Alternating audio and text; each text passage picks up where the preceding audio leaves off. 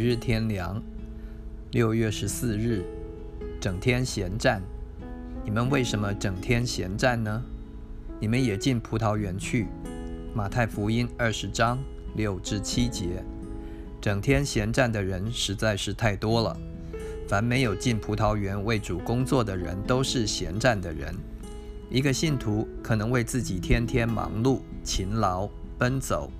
但在主眼中看来，仍是闲战，因为在主以外的一切劳碌工作都毫无价值，转眼成空，不能永存。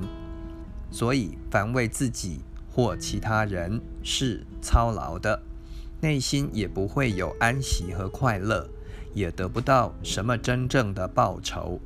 所有的光阴精力都是浪费了。唯独进到主的葡萄园为主工作，不是闲站。幕后主要给予报酬，进入主的国度，这比闲站一天该有何等大的分别呢？时候已到有时了，进葡萄园工作的机会已经很少了。对于个人来说，更是如此。有谁知道他的生命在世的光阴？是否来到最后的一刻？究竟还有多少时间余下？若不趁早抓住这幕后的机会，就后悔无及了。主的葡萄园在哪里呢？怎样算是为主工作呢？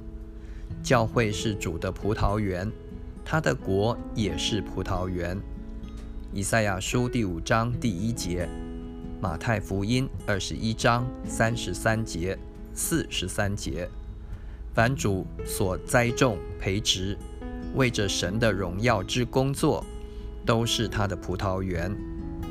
雅歌第八章十一、十二节，按着主的旨意侍奉他，使他得到荣耀，就是为他工作而不闲站了。